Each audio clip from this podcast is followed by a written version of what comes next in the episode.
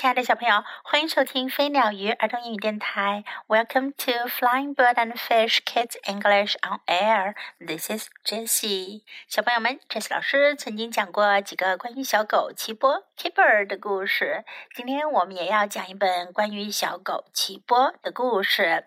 Keeper 小狗奇波。这一天，奇波觉得他睡觉的篮子不好了。他想做点什么事情来改变一下他的篮子，他会怎么做呢？请听故事。Kipper was in the mood for tidying his basket. 奇波有心情收拾一下他的篮子。You are falling apart, he said to his rabbit. 他对他的小兔玩偶说：“你都快散架了。” You are chewed and you are soggy, he said to his ball and his bone. 他对他的球和他的骨头说：“你们都被咬得不像话了，湿哒哒的。” And you are disgusting, he said to his smelly old blanket. 他对他那散发着臭气的旧毯子说：“你呀，可真恶心。” Out they went. 小狗奇波把他们都给丢了。That's better," said Kipper. 奇波说：“那样好多了。”他就趴在他的篮子里想睡一会儿。But it was not better. 可是这样并没有好多了。Now his basket was uncomfortable. 现在他的篮子可不舒服了。He twisted and he turned. 他翻来覆去。He wiggled and he wriggled. 他扭来扭去。But it was no good. 可是这样一点都不好。 He could not get comfortable. 他怎样也不舒服。Silly basket, said Kipper, and went outside. 奇波说：“真是蠢蠢的篮子。”他就出去了。Outside there were two ducks. 在外面有两只鸭子。They looked very comfortable standing on one leg. 他们用一条腿站着，看上去很舒服。 that's what I should do," said Kipper. 奇波说：“我也应该这么做。” But he wasn't very good. 可是他做不好。He could only wobble. 他一条腿站着的时候啊，摇摇晃晃的。Some wrens had made a nest inside a flower pot.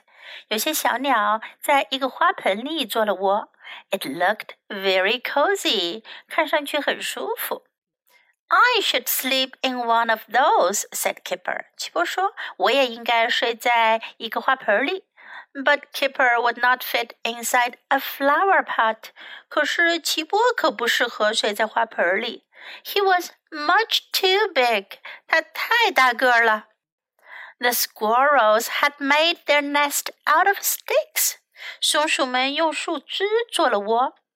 I will build myself a stick nest," said Kipper. "奇波说，我也要给我自己搭建一个树枝窝。But Kipper's nest was not very good. 可是奇波的窝可不怎么好。He could only find three sticks. 他只能找到三根树枝。The sheep looked very happy just sitting in the grass. 绵羊就那么坐在草地上，看上去很快乐。no, that was no good either. 可是奇波试了试，觉得这样也不好。The grass was much too tickly. 草啊，太让人痒痒的了。The frog had found a sunny place in the middle of the pond. 青蛙在池塘中央找到了一个有阳光的地方。He was sitting on a lily pad. 他坐在一片荷叶上。I wonder if I could do that," said Kipper. 奇波说：“我在想，我能不能也那么做呢？”But he couldn't. 可是他做不到。他跳进池塘，想要坐在荷叶上，可是他摔进了水里。Perhaps a nice dark hole would be good, thought Kipper. 奇波心想，也许挖一个黑黑的洞会是挺好的。the rabbits seemed to like them. 兔子们好像很喜欢动。But it was not a rabbit hole. 可是他找到的不是兔子洞，是獾的洞。Kipper rushed indoors and hid underneath his blanket. 奇波跑进了屋里，他躲在他的毯子下面。His lovely old smelly blanket. 他那可爱的、旧旧的、发着臭味的毯子。Kipper put the blanket back in his basket. 奇波又把毯子放回了他的篮子里。He found his rabbit. 他找到了他的兔子。Sorry, rabbit, he said. 他说：“对不起啊，兔子。”He found his bone and his ball. 他还找到了他的骨头和他的球。I like my basket just the way it is, yawned Kipper. 奇波打了个哈欠说：“我就喜欢我的篮子原本的样子。” He climbed in and pulled the blanket over his head. 他爬了进去，把毯子拉过来盖上头。It is the best basket in the whole wide. 这可是全世界最最好的篮子。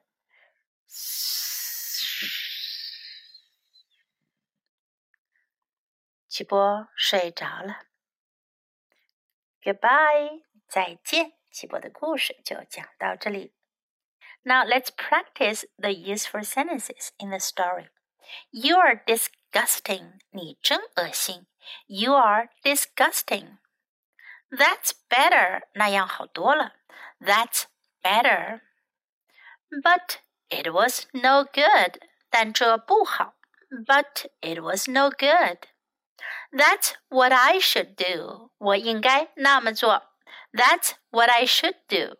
I should sleep in one of those. 我应该睡在这当中一个里面。I should sleep in one of those.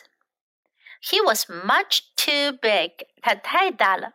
Big 是大的，too big 太大的 ，much too big 太太太大了。He was much too big. I will build myself a stick nest. 我要给自己建一个树枝窝。I will build myself a stick nest. The sheep looked very happy. 绵羊看上去很快乐。The sheep looked very happy. That was no good either. 那也不好。 That was no good either. I wonder if I could do that. 我在想我能不能做到。I wonder if I could do that. The rabbits seem to like them. 兔子好像很喜欢它们。The rabbits seem to like them. I like my basket just the way it is. 我喜欢我的篮子原来的样子。I like my basket just the way it is. The way it is 就是它现在这个样子。It is the best basket in the whole wide world，这是全世界最好的篮子。在故事中呀，小狗奇波并没有把这句话讲完，还没说完最后一个单词 world，他就睡着了。The whole wide world，全世界。It is the best basket in the whole wide world. Now let's listen to the story once again. Kipper. Kipper was in the mood for tidying his basket. You are falling apart, he said to his rabbit. You are chewed and you are soggy, he said to his ball and his bone. And you are disgusting, he said to his smelly old blanket. Out they went. That's better, said Kipper. But it was not better. Now his basket was uncomfortable. He twisted and he turned. He wiggled and he wriggled. But it was no good. He could not get comfortable. Silly basket, said Kipper, and went outside. Outside there were two ducks. They looked very comfortable standing on one leg. That's what I should do, said Kipper. But he wasn't very good. He could only wobble. Some wrens had made a nest inside a flower pot. It looked very cozy. I should sleep in one of those, said Kipper. But Kipper would not fit inside a flower pot. He was much too big. The squirrels had made their nest out of sticks. I will build myself a stick nest, said Kipper. But Kipper's nest was not very good. He could only find three sticks. The sheep looked very happy just sitting in the grass. No, that was no good either. The grass was much too tickly. The frog had found a sunny place in the middle of the pond. He was sitting on a lily pad. I wonder if I could do that, said Kipper. But he couldn't. Perhaps a nice dark hole would be good, thought Kipper.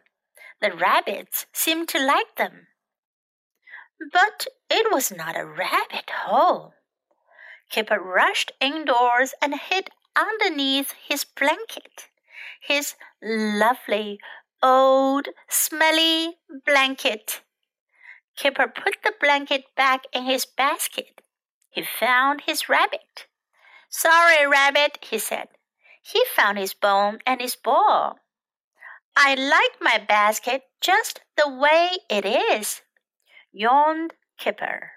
He climbed in and pulled the blanket over his head. It is the best basket in the whole wide.